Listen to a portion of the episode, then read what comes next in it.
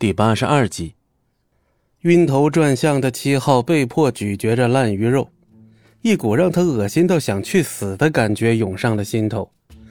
七号从小就锦衣玉食，你别说臭鱼烂虾了，就是连隔夜的饭菜都没碰过一下。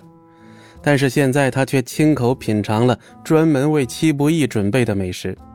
哎，我看你表情，味道应该不错。啊既然如此的话，那多吃点吧，别饿着肚子回去啊。戚不义也不管他怎么挣扎，一筷子接一筷子的将那盘定制的美食全都送入到了七号的嘴中，而且戚不义还不忘贴心的帮他好好的咀嚼了一番。毕竟好东西是用来品味的。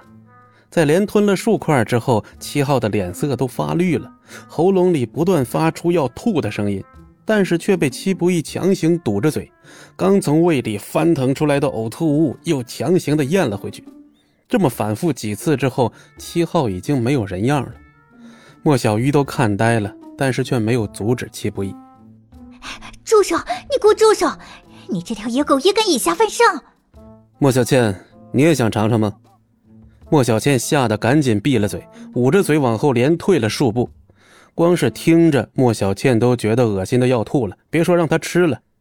那你呢？戚不义转头看向马经理。马经理吓了一跳，面露惧色的看着戚不义。谁能想到啊，戚家大少爷会被戚家的弃子给折腾的不成人样？戚家少爷养尊处优，还没学会自己吃饭。来，喂戚家大少爷吃饭。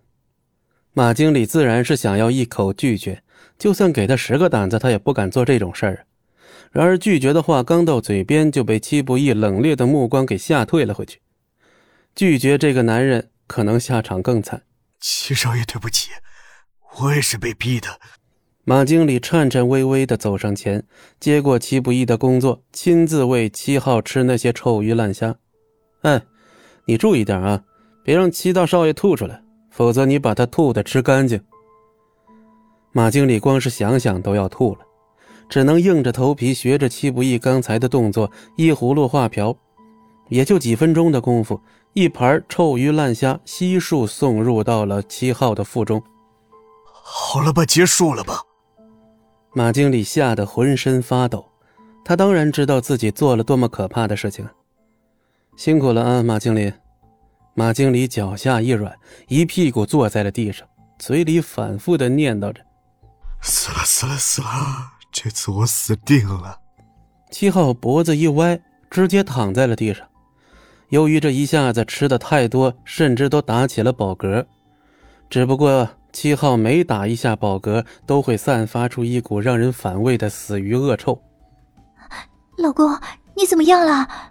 莫小倩连忙蹲下去查看，但是七号嘴里的恶臭熏得她狼狈的仰倒在地。会不会食物中毒啊？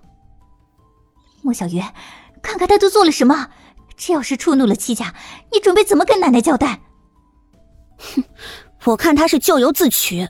好啊，莫小鱼，跟了这个废物都学会顶嘴了。我倒要看看你这次怎么跟家里交代。你以为戚家人会放过那条野狗吗？他们想报复，可以随时来找我。我反正也想找他们算算当年的账。莫小倩盯着戚不义，好像要吃人一般。就在这时，一阵急促的脚步声音从外面传来：“老板。”老板，您终于来了！店里出大事儿了。马经理好像见到了救星啊，连滚带爬的朝门口赶去。不得不说，马经理这耳朵确实是很灵。谁吃了豹子胆敢来我的店里闹事儿啊？一个三十来岁的男人大步流星的走了进来，此人正是这家店的老板赵轩。